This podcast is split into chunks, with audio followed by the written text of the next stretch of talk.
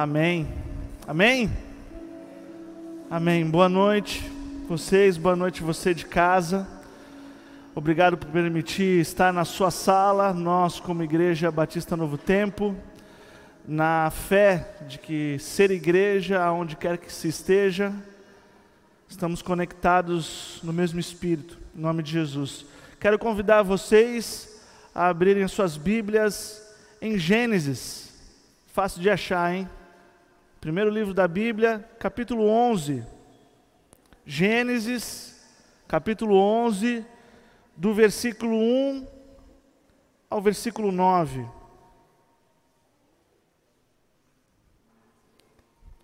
Se você tem aquela Bíblia que em cima tem um título do capítulo, você já sabe a qual é a história que vamos falar hoje. Vamos começar falando sobre ela, que é a Torre de Babel. Gênesis capítulo 11, versículo de 1 a 9, Ju. Ela adora isso.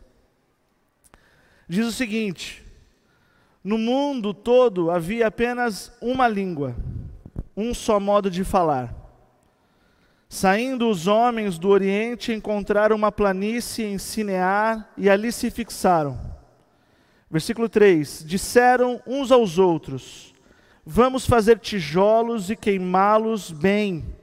Usavam tijolos em lugar de pedras e piche em vez de argamassa. Versículo 4. Depois disseram: Vamos construir uma cidade com uma torre que alcance os céus. Assim, o nosso nome será famoso e não seremos espalhados pela face da terra. O Senhor desceu para ver a cidade e a torre que os homens estavam construindo. E disse o Senhor: Eles são um só povo e falam uma só língua. E começaram a construir isso. Em breve, nada poderá impedir o que planejam fazer. Venham, desçamos e confundamos a língua que falam, para que não entendam mais uns aos outros. Assim, o Senhor os dispersou dali por toda a terra e pararam de construir a cidade. Por isso foi chamada Babel, porque ali o Senhor confundiu a língua de todo o mundo. Dali o Senhor os espalhou por toda a terra. Amém? Creio que todos conheçam essa história. E eu quero começar a dividir com vocês, a compartilhar com vocês Perguntas que me incomodam. Eu gosto disso. Eu não gosto de ficar com a bucha só para mim. Como eu amo vocês, eu quero dividir algumas coisas que me tiram da zona de conforto, me fazem pensar, me levam ao chão em oração, e eu quero dividir. Quem sabe assim como eu, ou vocês me ajudam nas respostas, ou vocês saem em crise como eu, e aí a gente aluga o pastor durante a semana. Amém? Combinado? Primeira pergunta que eu quero fazer para vocês: o que, que a gente está fazendo? O que, que você está fazendo aqui? O que, que eu estou fazendo aqui? Você em casa, o que, que você está fazendo? É uma pergunta honesta.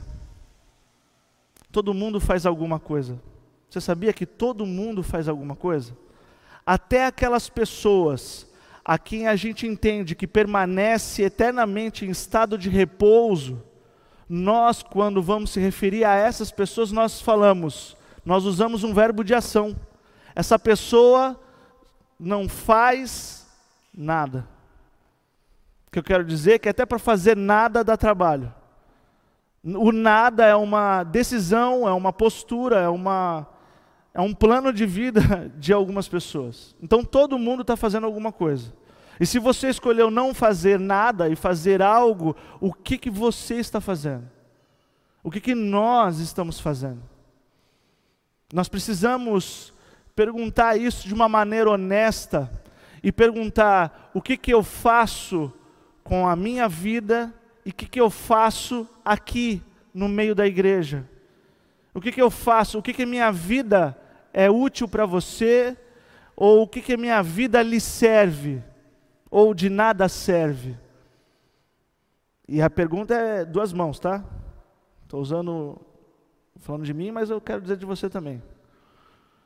E tem outras perguntas. A partir desse, desse ponto inicial, outras perguntas me fizeram pensar.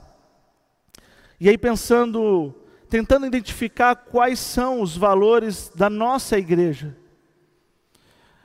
Em que nós acreditamos? Você já parou para pensar nisso? Você já parou para pensar ou se preocupar se o que você acredita é o que o irmão do seu lado acredita?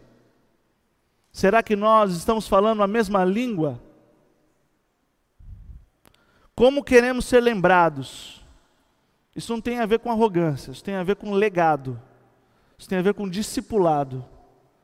Quando nós passarmos daqui, quais são as sementes que vão germinar nessa igreja, nesse campo aqui? Já parou para pensar? O que nós queremos construir? Você tem em você um sentido de missão? Você está engajado? Todos nós no mesmo, no mesmo propósito, no mesmo plano, nós dividimos estratégias ou é cada um por si no mesmo quadrado? O que nós queremos construir aqui? Como queremos ser reconhecidos? Vocês sabiam que ao mudar para cá a gente perdeu uma característica? Eu falava isso lá na, outro, na outra igreja, no outro templo, e acho que Deus ouviu, né? Algumas pessoas nos conheciam, sabe como? A igreja em frente ao shopping. Acabou agora. É a igreja em frente ao shopping mais 700. Fica ruim, né? Falar assim. Né? A gente já não, não é mais a igreja em frente ao shopping. O que nos define? Qual é a nossa identidade? Como que o pessoal olha para cá? O que, que eles veem? O que não aceitamos de jeito nenhum temos que pensar o que abrimos mão e o que não abrimos mão. Como queremos que as pessoas se sintam a nos visitar. Eu não sei se todos aqui são membros, provavelmente deve ter algum visitante, seja bem-vindo. Espero que você fique à vontade entre nós. Então não se sinta, não é uma indireta. Eu não sabia que você vinha hoje. Mas é uma pergunta. Como queremos? Será que nós temos essa preocupação de ser hospitaleiros? É bíblico ser hospitaleiro. Está no Novo Testamento isso. Como não queremos ser vistos. Como não queremos ser vistos. Eu não queria ser visto como a igreja do shopping. Porque eu sou a igreja de Cristo, eu não sou a igreja do shopping. Essa questão Deus já resolveu como nós não queremos ser vistos como igreja, nós precisamos conversar sobre isso. Porque fazemos o que fazemos. Já aconteceu alguma situação na sua vida que você perguntou para alguém ou alguém perguntou para você: por que você está fazendo isso? Ah, porque sim. Porque era assim que o meu tá, tá, tá, tá, tá, tá, tá, tá, tá, fazer. Porque fazemos o que fazemos. Se você não sabe responder nenhuma dessas perguntas, nós precisamos orar mais. E se você sabe responder essas perguntas, nós precisamos orar mais ainda, porque a nossa responsabilidade para com a cidade aumenta. Porque aquele que nada sabe, aquele que fica à sombra da ignorância, nada teme. Mas se você sabe da sua responsabilidade, da sua missão, de tudo aquilo que Deus depositou em você, confiou em você, investiu em você com dons, talentos, recursos, e nada você faz. Misericórdia. Misericórdia. E o pano de fundo desse bate-papo, o pano de fundo dessas questões que eu estou fazendo em série, é a Torre de Babel. As, antes que você pré-julgue a história da Torre de Babel, tem um detalhe só. Não eram mau caráteres construindo a torre. Não eram bandidos construindo uma torre. Eram os descendentes de Noé.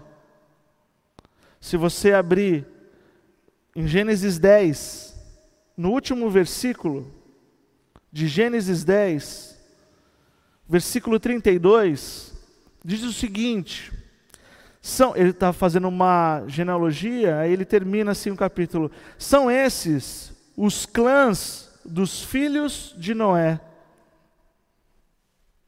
As pessoas que acabaram arquitetando em seu coração e agindo para isso a Torre de Babel, tinham como estrela da sua raiz familiar Noé.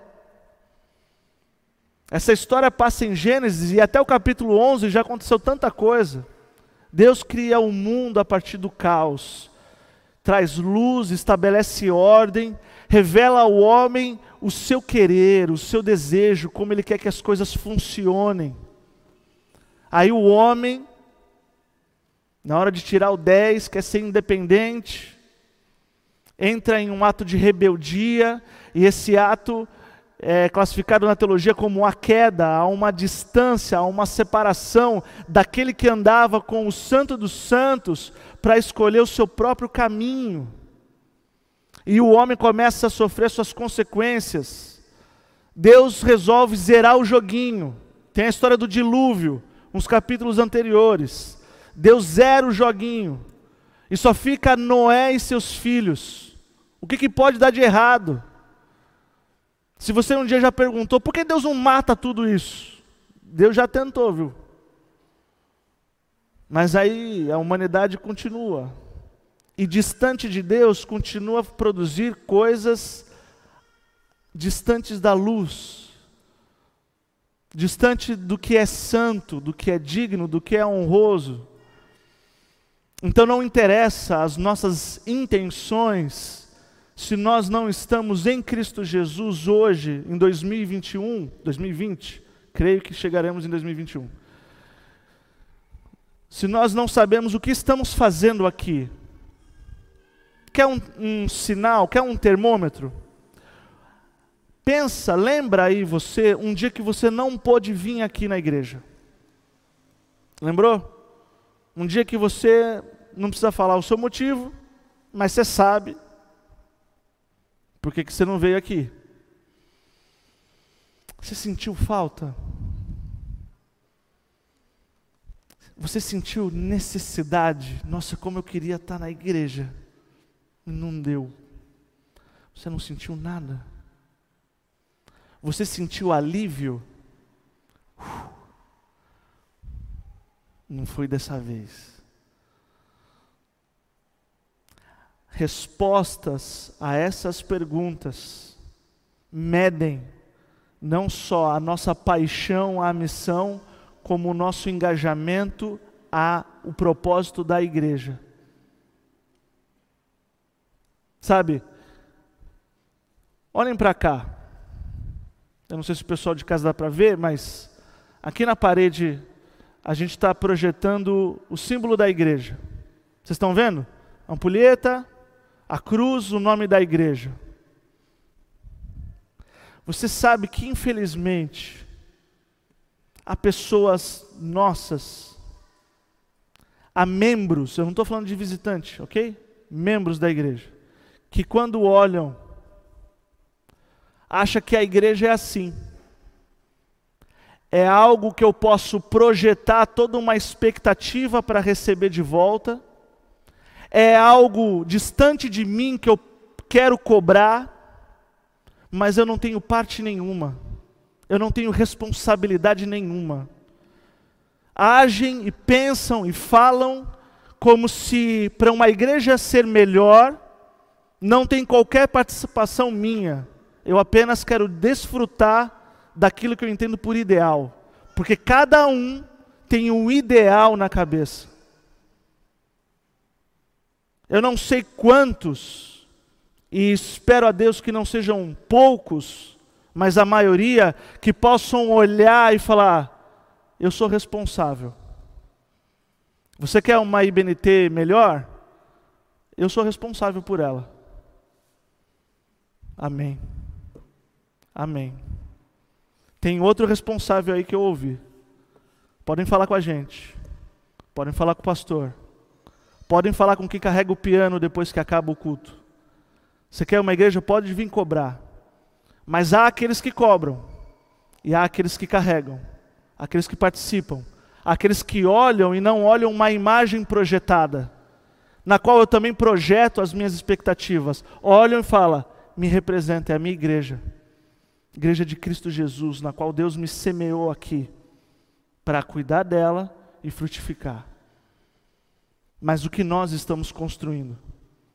Você sabia que a nossa igreja é nova? Ela tem menos de 10 anos. Sabe o que quer dizer? Além de dizer que eu sou novinho, a gente tem muita história para contar ainda. E, em nome de Jesus, que a nossa história seja escrito com Cristo Jesus, em Cristo Jesus, para Cristo Jesus. Primeira coisa que eu quero que você se atente, de um grupo de pessoas descendentes de Noé, que foram empreender, se uniram para construir Primeira coisa que eu quero falar para você é que, às vezes, o preço do que queremos alcançar é a nossa desunião. Às vezes a gente engaja, gasta energia, o nosso suor, o nosso recurso financeiro, os nossos dons, talentos, a gente coloca tanta energia naquilo mas preocupado com aquilo e não com aqueles. E igreja é relacionamento, não é coisa. Que o preço final do que estamos trabalhando, ao invés de ser algo para glorificar a Deus, é separação de corações, quebra de relacionamentos, inimizades, fofoca, trairagem, corpo mole, indiferença malandragem, vou fingir que não vi. Egípcia, né? Dá uma de egípcia, finge que não vê. As coisas que estão acontecendo. Não é à toa, Deus não perde tempo. Querido, eu vou dizer para você uma coisa que você lembre. Deus não perde tempo. Então, se Deus deu um talento para você, cinco talentos para você, dez talentos para você, não enterre. Por favor. Se você não se sente adequado, se você não se identifica com essa parte do corpo, procure a parte do corpo na qual você possa frutificar. Mas não seja uma hérnia, seja um membro do corpo de Cristo. Amém? Glória a Deus. Geralmente, as torres na Bíblia, elas são associadas à arrogância humana. Queria convidar vocês a lerem dois versículos. Isaías, capítulo 2, versículos de 12 a 17. Isaías, capítulo 2, versículos de 12 a 17 diz o seguinte: O Senhor dos exércitos tem um dia reservado para todos os orgulhosos e altivos, para tudo que é exaltado, para que eles sejam humilhados, para que todos os cedros do Líbano, altos e altivos, e todos os carvalhos de Bazã, para todos os montes elevados e todas as colinas altas, e para toda a torre imponente e todo o muro fortificado, fortificado para todo navio mercante e todo barco de luxo, a arrogância dos homens será abatida e o seu orgulho será humilhado. Palavra de Deus. Aliás, palavra do próprio Deus. Assim diz o Senhor dos Exércitos. Se você abrir em Ezequiel, Ezequiel, capítulo 26,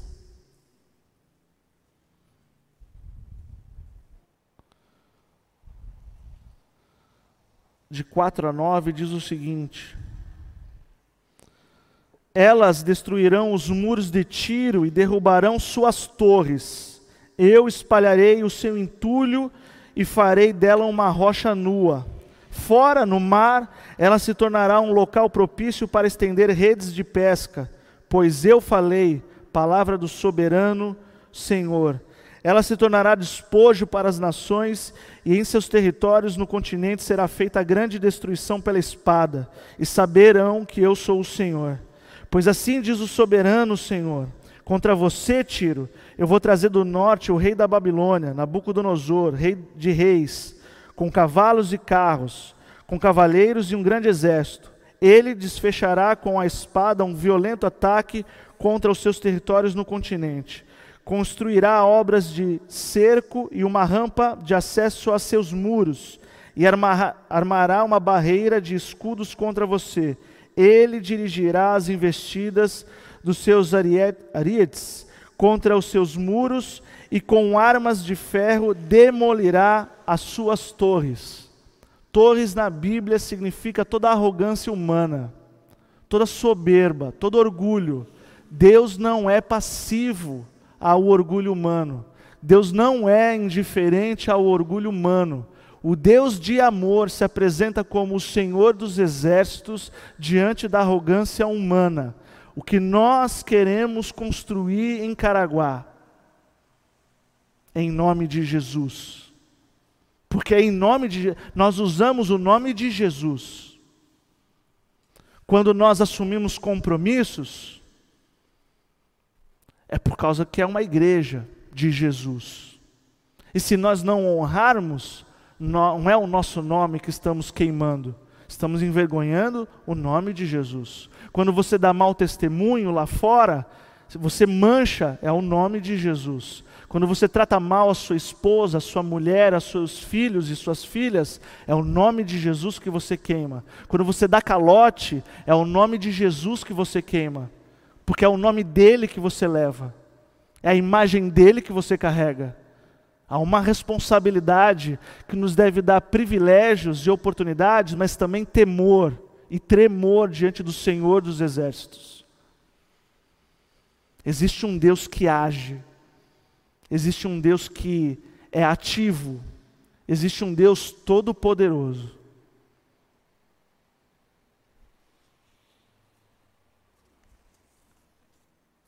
Eu estou lendo um livro chamado Reino Invertido. Não sei quantos conhecem. E o legal é que ele coloca tudo de cabeça para baixo. E logo no primeiro capítulo, está lá, capítulo 1. Para baixo é para cima. Porque os nossos princípios, a nossa conduta, a nossa moral, a nossa política, a nossa ética é diferente do que rola lá fora. Nós temos que ser luz e sal para fazer diferença lá fora. Então, aqueles que são indiferentes, uma carne sem sal, ela não é desejável. Uma carne sem sal, ou um pacote de sal que está fechado e não se lança ao alimento, ele é dispensável, ele é indiferente, ele não faz nada joga fora. Está na Bíblia. Pode perguntar para ele ali. Ó.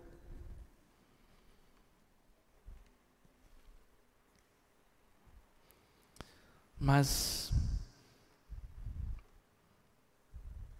eu não sei o quanto a nossa fé nos traz um poder de reação diante do que é errado. Porque de maneira nenhuma eu quero dizer que tudo aqui acontece na mais perfeita harmonia. Não é isso. Ainda ele não chegou. Quando ele voltar, tudo ficará no seu devido lugar. Então há coisas que nos aborrecem, há coisas que nos afligem, há coisas que eu não concordo. Mas existem princípios da qual qualquer minha, qualquer reação minha tem que ser a partir daí, Muita gente usa a Bíblia como livro de consulta. Amém. Mas a Bíblia não é depois que você fez uma besteira. A Bíblia é antes de sair de casa. É a partir daqui que eu vou viver minha vida. E não o que aconteceu com a minha vida. Eu vou na caixinha de promessa, pego um versículo. Já viu essas, eu não sei quantas pessoas conhecem caixinha de promessa. É uma caixinha que o pessoal fica brincando de roleta russa. Tem um monte de versículo e aí ela faz assim, ó. Deus fala comigo. Já pensou? Se eu tivesse um monte de frases, aí a Laura, pai, fala comigo. Vai escovar o dente. Você acha que um Deus que se apresenta como Pai, você querer ouvir a voz de Deus numa caixinha de promessa, é um relacionamento? Tem intimidade? Mas eu quero voltar aos princípios. Igreja é feita de gente. E gente dá trabalho. Então eu falo que tem coisas que me, me tiram da casinha também. Mas aí eu quero lembrar com vocês um princípio. Filipenses 2,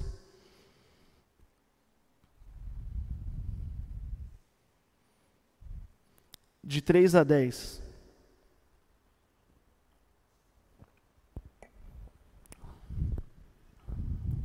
Filipenses 2.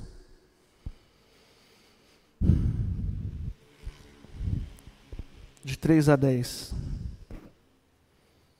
Diz o seguinte: Completem a minha alegria, tendo o mesmo modo de pensar.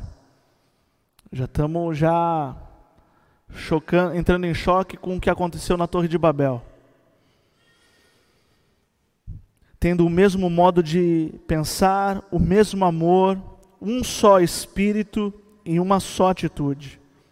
Nada façam por ambição egoísta ou por vaidade, mas humildemente considerem os outros superiores a vocês mesmos. Cada um cuide não somente dos seus interesses, mas também dos interesses dos outros. Seja a atitude de vocês a mesma de Cristo Jesus, que, embora sendo Deus, não considerou que o ser igual a Deus era algo que devia se apegar, mas se esvaziou a si mesmo, vindo a ser servo, tornando-se semelhante aos homens, e sendo encontrado de forma humana, humilhou-se a si mesmo e foi obediente até a morte e morte de cruz. Por isso, Deus o exaltou à mais alta posição. Ele deu o um nome que está acima de todo nome, para que o nome de Jesus se dobre todo o joelho, nos céus e na terra e debaixo da terra. Amém. E que toda língua confesse que Jesus Cristo é o Senhor para a glória de Deus. No versículo 3, voltando, Nada façam por ambição egoísta ou por vaidade, mas humildemente considere os outros superiores a você mesmo. Até que ponto? Olha, se você continuar, vai falar para você ter a mesma atitude de Jesus, que se humilhou até a morte. Então, se você ainda está vivo, considere o outro superior. Até quando? Se você ainda está vivo, aí vai um fluxograma. Você, você entende isso? Será que nós, de verdade, a gente lembra desse versículo? Será que está na nossa caixinha de promessa? Será que eu posso chegar e falar assim: olha, Ryan, você é meu superior. Juliana, você, o que, que você deseja? O que, que eu posso ser útil para você?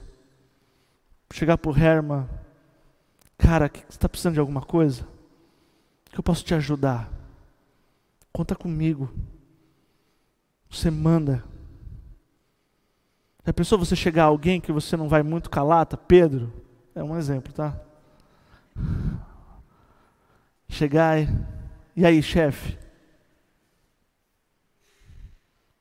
Amar aqueles em quem a gente gosta ou amar aquelas pessoas que gostam da gente é natural. Sobrenatural de Deus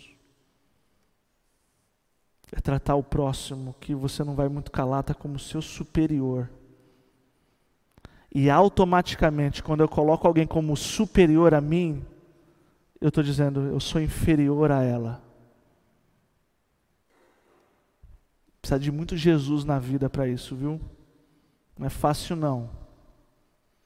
Não é vindo só nos cultos e não orando, não lendo a Bíblia que você aguenta não. Precisa de muito Jesus para isso. Será que nós temos? Será que você pode convidar alguém para vir na sua igreja e falar: ali é a casa do Senhor, ali é casa de oração? Você vai encontrar Jesus ali. Será que você pode bater no peito e falar? Você se garante? Como você é lá fora? O que nós queremos construir? O que nós estamos fazendo? Eu não quero que você apenas tenha tolerância para ouvir a palavra de Deus nesse momento. Eu quero que você creia que esse momento é sobrenatural e pode mudar as nossas vidas. Amém. Mais responsáveis aqui. Queria voltar com vocês lá em Gênesis, capítulo 11, Torre de Babel. Versículo 5.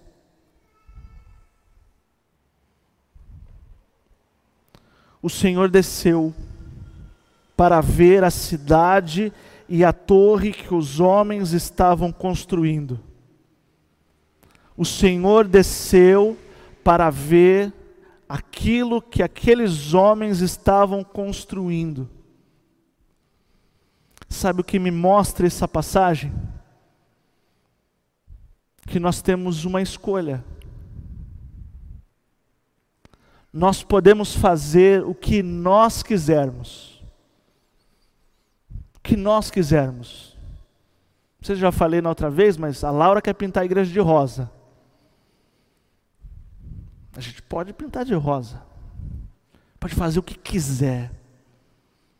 Mas nós podemos ter no nosso jeitão de ser igreja, Deus como observador ou como companhia.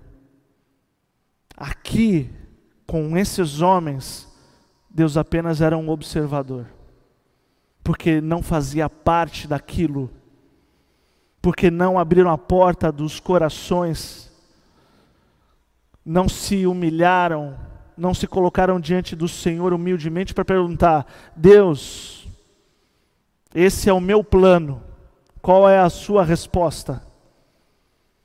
Muita coisa não desenrola na nossa vida não é porque Deus não está, Deus está. A questão é se ele só está observando, ou se você já ouviu ele batendo na porta do seu coração e você já tomou essa atitude de convidá-lo a ceiar com você, a participar das suas tomadas de decisão. Você já convidou a ele, você já confiou a ele as suas orações?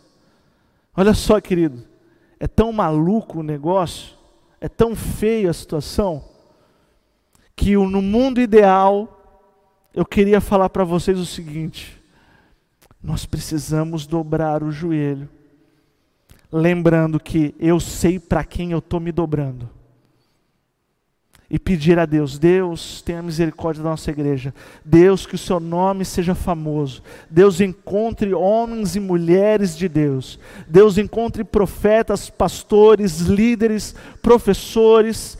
Multiplique os dons, músicos, pessoas que possam servir, pessoas da manutenção da igreja. Deus abençoe essa igreja de uma maneira poderosa. Que todos que venham aqui sejam impactados pela presença do Senhor. Deus, ouça as nossas orações. O mundo ideal, eu queria convidar vocês durante o seu dia a dia, sabe, a partir de segunda, a orar pela igreja. Mas o negócio está tão feio que eu não tenho segurança nem para dizer que vocês oram por vocês mesmos. Eu não sei como está a sua vida de oração. Obrigado por esse alimento, em nome de Jesus, amém. Será que é só naquela antes do almoço? Como está a nossa vida de oração? Aí, dependendo da nossa resposta, eu volto para a primeira pergunta: o que a gente está fazendo? O que a gente está fazendo aqui? Você está engajado com o quê? Você sabe que tem uma missão? Você sabe que tem um reino? Você sabe que Deus confiou a nós essa missão de espalhar o reino de Deus e anunciar: o reino de Deus está próximo. Você sabe que a gente tem que proclamar, Ele está voltando. Mas aí a gente tem que ver individualmente para depois pedir para orar pela igreja. Que nós estamos construindo? O que você está construindo? Sabe, uns dias atrás, a gente fez uma postagem, uma postagem nas redes sociais da igreja. E num primeiro momento, acho que não dá para pegar de última hora. Num primeiro momento, você lê a palavra sou, mas ela invertida, está escrito nós, na ideia de sou nós, numa ideia de igreja, de que igreja se faz naquela que eu chamo a responsabilidade para mim e divido com vocês as misericórdias e graça do Senhor, na qual eu sinto-me responsável. E quando eu quero uma igreja melhor, quando eu falo que eu quero uma IBNT melhor, eu falo, Jesus, a começar em mim. Começa primeiro comigo. Quebra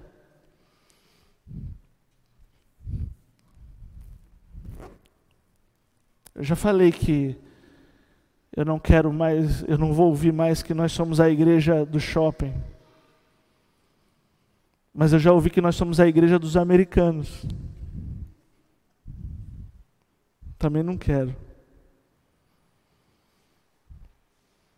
Eu quero ouvir coisas do tipo, sabe, quando as pessoas não sabem se expressar? É isso que eu quero ouvir. Cara, aquela igreja é diferente. Rapaz, é uma igreja séria. Eu fui lá, eu vi Jesus. Eu tenho testemunho para contar. Eu mudei de vida. São coisas que eu quero ouvir, são coisas que eu sonho para essa igreja. Que, a gente está fazendo para isso? Tem uma musiquinha das crianças do telefone do céu. Vocês conhecem o telefone do céu? Joelhinho no chão, telefone do céu. Quantas vezes você tem ligado? A gente precisa colocar o joelhinho no chão.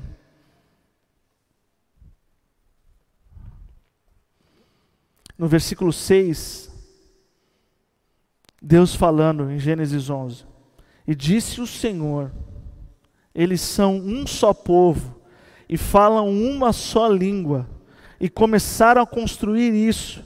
Em breve, nada poderá impedir o que planejam fazer. Isso é um princípio. Vocês sabiam disso?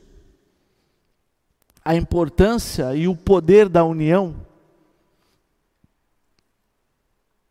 Você sabia que se nós nos unirmos e nos engajarmos de verdade, em missão,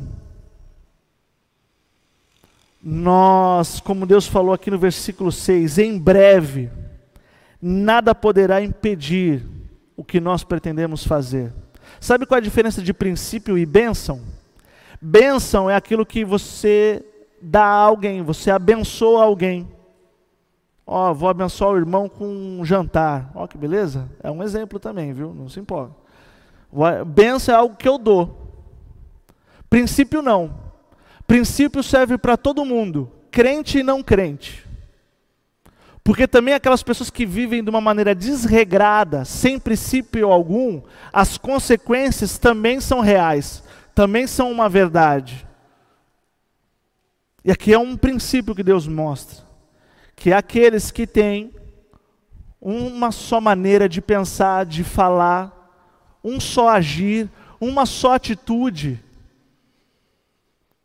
vai alcançar e construir coisas inalcançáveis, inatingíveis.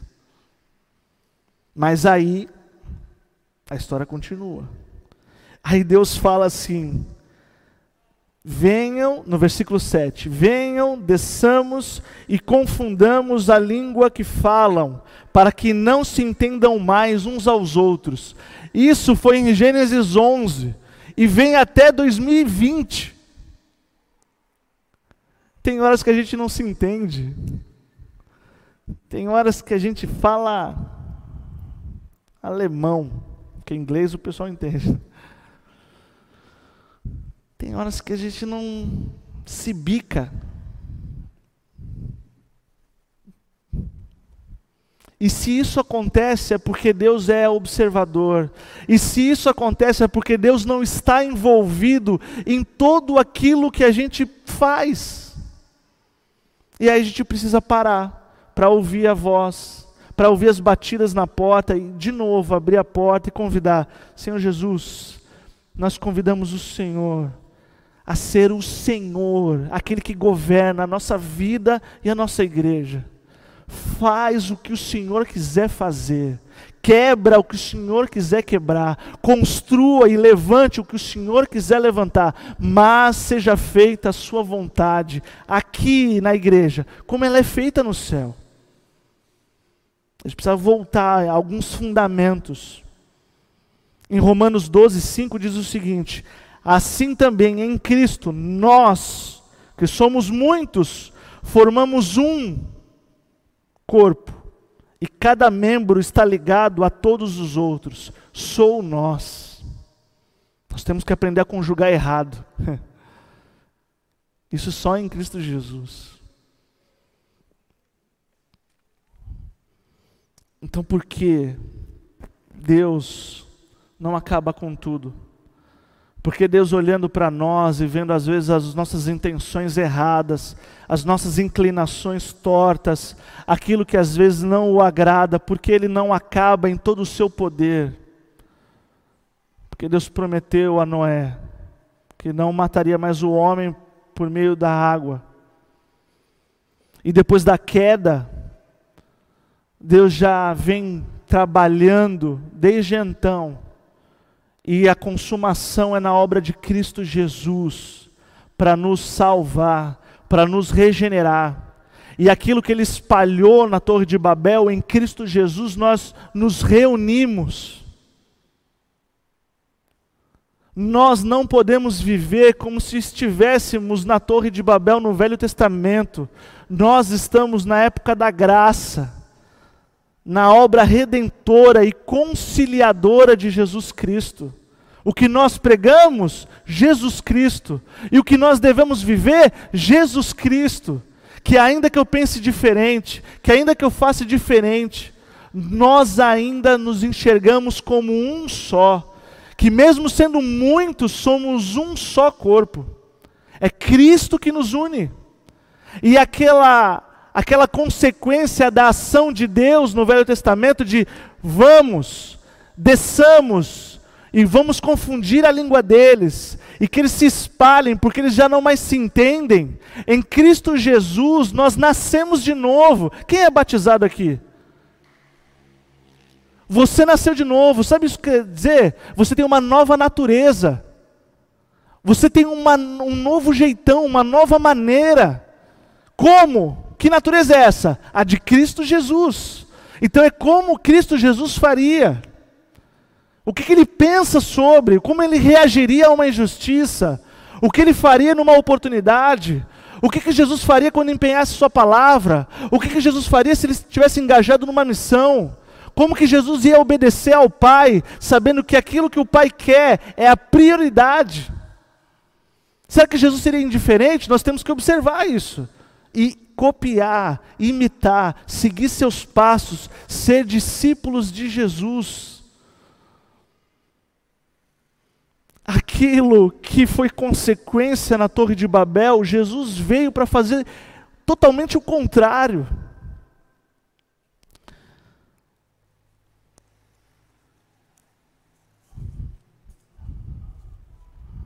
Cristo fundou a igreja.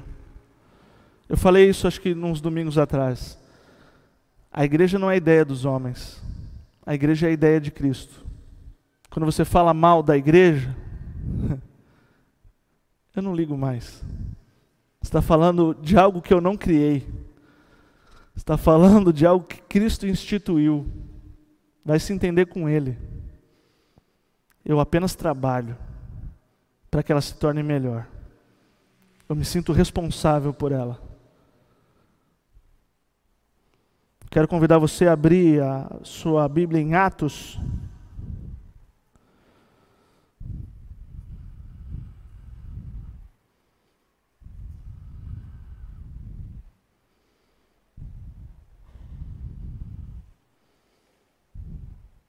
Capítulo 4, versículos 32 e 33. Atos 4, 32 e 33.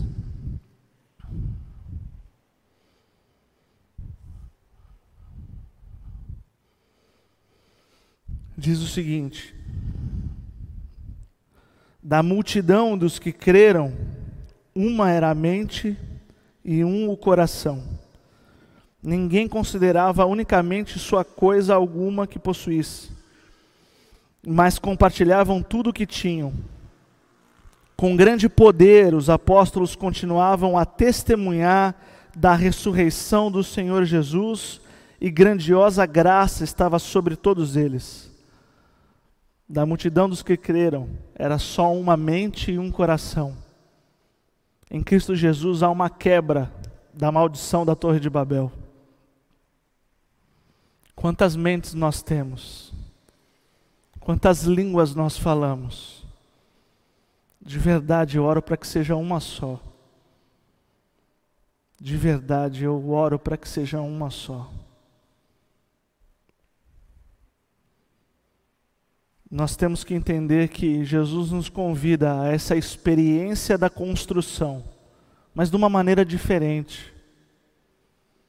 Em que todos os nossos intuitos e planos e propósitos nós entregamos na cruz de Cristo Jesus nós depositamos aos pés da cruz e, Senhor Jesus, seja glorificado com tudo que fizermos aqui.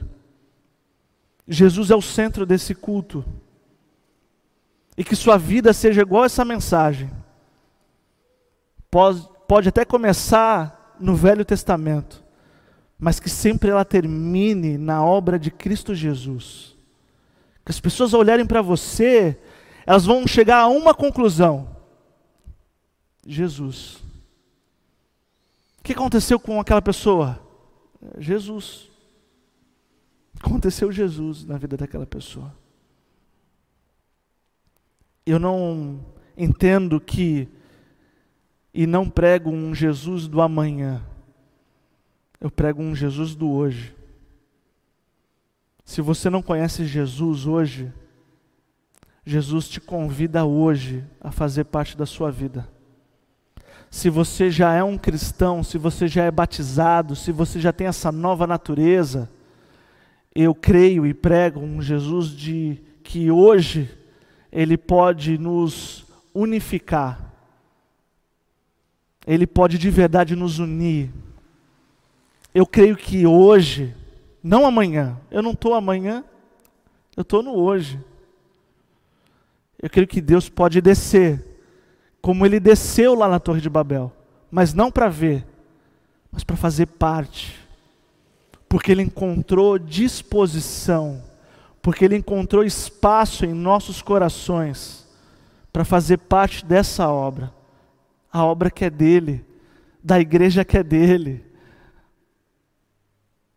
O que, que a gente está fazendo aqui? Eu ouvi desde pequenininho que amor é uma decisão. Geralmente a gente fala isso na igreja. Que amor não é um sentimento, amor é uma decisão. Então eu decido amar você. Então quando a pessoa te fere, eu decido amar aquela pessoa. Mas recentemente eu estava vendo uma pregação, e aquele pastor, pastor Lipão, não sei quantos conhecem, da Igreja Onda Dura, ele falou uma coisa que me deu um clique, que amor não é uma decisão. Eu falei, nossa, como isso? Porque o meu tata, tata, tataravô falava que amor é uma decisão. Amor é fruto de uma nova natureza. Sabe por quê? Porque uma decisão eu posso não decidir. Eu posso, eu decido não amar a Marister, exemplo. Eu decido não amar. Não vou com a cara dela. Mas se é a minha natureza, se é aquilo que te constitui, se é a sua essência, porque você morreu para o mundo, e quando o pastor te levantou, eu quero que você lembre do seu batismo. Você morreu. E você nasceu de novo. É uma nova mentalidade. É um novo idioma. É um novo jeitão, é uma na nova natureza. E é uma natureza de Cristo Jesus. E qual é a natureza de Cristo Jesus? Aquilo que a gente já leu.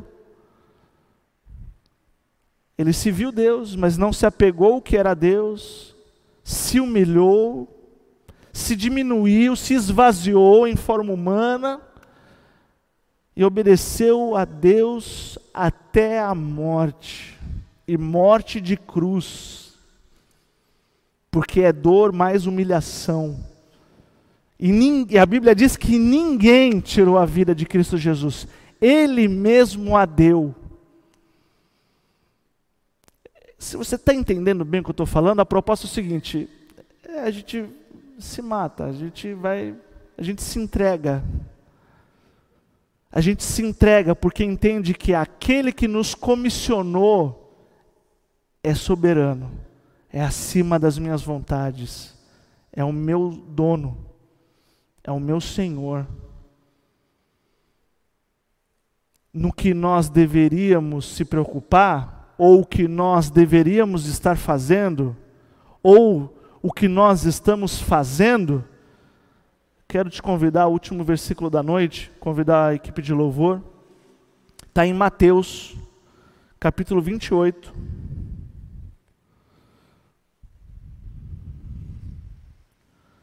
Versículos de 16 a 20. Mateus 28, 16 a 20.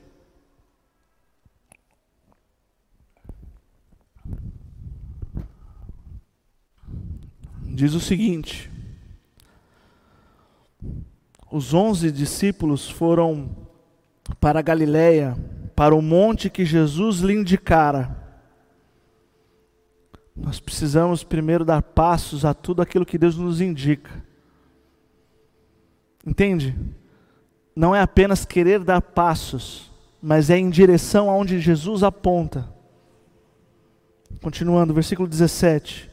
Quando o viram, o adoraram, mas alguns duvidaram.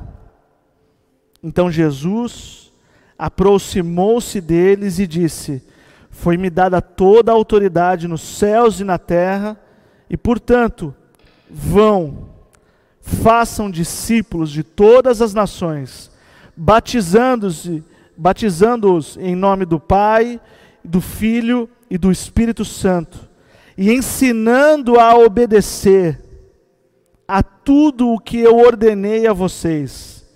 E eu estarei sempre com vocês até o fim dos tempos. A promessa não é de um Jesus observador, a promessa é de um Jesus que é companhia, em que você pode dizer: olha, ainda que eu ande pelo vale da sombra da morte, eu não temerei mal algum, porque o Senhor está comigo.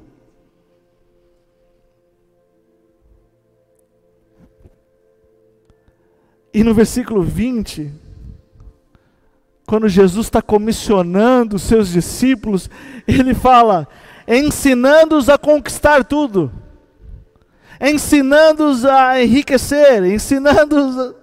Não. O que nós devemos ensinar é que se você ouviu aquela voz que dividiu a sua história, se você não ouviu, mas se aqui dentro há aqueles que ouviram uma voz que te chama para mudar o mundo, para falar de um reino, para anunciar a sua volta, se você ouviu essa voz, que nós devemos fazer é obedecer, ensinar aqueles outros que também ouviram a obedecer. E, diante disso, diante da obediência a Deus, Jesus nos promete: e eu estarei sempre com vocês até o fim. Então hoje, o apelo vai ser diferente. Gosto muito desse momento da nossa igreja, em que pessoas venham, vêm, vêm aqui e se derramam diante de Deus e confiam a Deus os seus problemas. Amém. Deus vai cuidar deles, em nome de Jesus. Mas hoje, nós vamos orar pela noiva do Senhor Jesus. E pode ter certeza, quando você cuida bem da noiva de alguém, o noivo é grato a você. Hoje você vai orar pela noiva, na qual você faz parte, na qual você também é responsável, na qual você também está comissionado a seguir os passos de Jesus. Então eu quero convidar você abaixar sua cabeça, fechar seus olhos. Em nome de Jesus, entenda que aqui agora não é um passatempo. Nós não estamos preenchendo uma lacuna. Eu poderia terminar agora a mensagem e a gente ir para casa. Mas é um ato, é uma posição, é uma postura desta, desta igreja. Para que Deus, assim como Deus olhou para a obra dos descendentes de Noé e viu que eles estavam construindo uma torre, que Deus também olhe para nós. Mas ao invés de levantar muros, que Deus possa ver corações prostrados, vidas rendidas, joelhos dobrados, mãos levantadas, que o Senhor Jesus possa olhar para nós e ver uma igreja obediente uma igreja relevante, uma igreja frutífera, uma igreja que não envergonha o nome de Jesus, uma igreja autêntica, uma igreja original, uma igreja verdadeira, uma igreja viva, uma igreja que não é de plástico. Deus, em nome de Jesus, eu quero orar ao Senhor e pedir: nos dá uma mente só, não divide a gente, não, Senhor, nos dá uma língua só nos dê sensibilidade para ouvir a tua voz e obedecer, nos dê ousadia para falar com as pessoas, para que, para que nós possamos ensiná-las a obedecer ao Senhor, a seguir seus passos, Jesus. Nós queremos ser uma igreja que tenha testemunho para contar, nós queremos ser uma igreja que tenha pessoas transformadas, nós não queremos ser mais os mesmos. Deus, eu não quero mais ser o Léo eu quero ser um com eles, Deus. Eu quero ser um com eles. Eu quero que essa igreja melhore e que o Senhor me torne mais responsável por ela, a começar em mim, Jesus. Que cada um tenha essa responsabilidade, esse temor, esse tremor. Que diante de Ti, Deus, nós possamos entender o quanto nós somos noiva do Senhor. Que nós possamos entender a nossa responsabilidade com lá fora, com a cidade, Deus para iluminar os pensamentos escurecidos de orgulho, de corrupção, de poder, de tirania, que nós possamos ser luz, Senhor, que nós possamos ser sal, Senhor Jesus. Ó Deus, que o Senhor venha descer e venha nos encontrar, Deus, orando ao Senhor, para que a nossa igreja possa refletir a Sua imagem, que nós possamos ser conhecidos como uma igreja de Jesus porque Jesus está nela.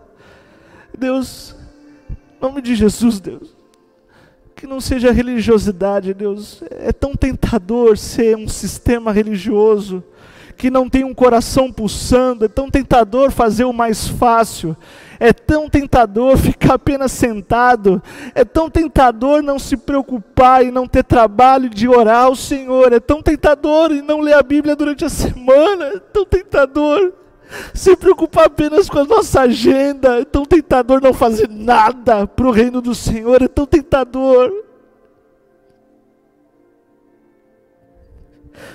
Misericórdia, Deus. Tem gente morrendo, tem gente indo para o inferno e a gente é indiferente. Misericórdia, Deus. Não nos dê uma igreja desse tamanho, apenas para nada. Deus, eu quero pedir pelas pessoas que ainda vão nos visitar, eu quero pedir pelas pessoas que ainda vão conhecer o Senhor através da nossa missão. Eu quero te pedir, Deus, pelas famílias que vão ser restauradas através de exemplos de homens e mulheres de Deus, instrumentos nas mãos do Senhor, Deus. Eu quero pedir por um Deus vivo aqui dentro, em uma igreja viva que corresponda ao seu noivo. Eu quero pedir, Deus, que nós sejamos uma igreja apaixonada pelo seu noivo. Nos dê a esperança a ideia da esperança clara de que nós sabemos quem esperamos, nós sabemos para quem dobramos o joelho, nós sabemos o poder do Deus dos exércitos a quem a gente se submete, nós sabemos quem está realmente no controle de tudo, Senhor Jesus. Afasta o medo, nos dê ousadia, Deus. Quebra corações. Começar em mim começar comigo. Começar em mim. Começar com cada um aqui, Jesus. Hoje nós não pedimos por vidas, nós pedimos pela sua igreja, que ela seja igreja, que nós possamos nos apaixonar pela missão que o Senhor nos confiou, que nós possamos honrar os dons e talentos que o Senhor nos confiou para que no final do culto a gente possa dizer: A Ti, Deus, toda a honra, toda a glória, todo o louvor, para todo sempre e sempre, em nome de Jesus.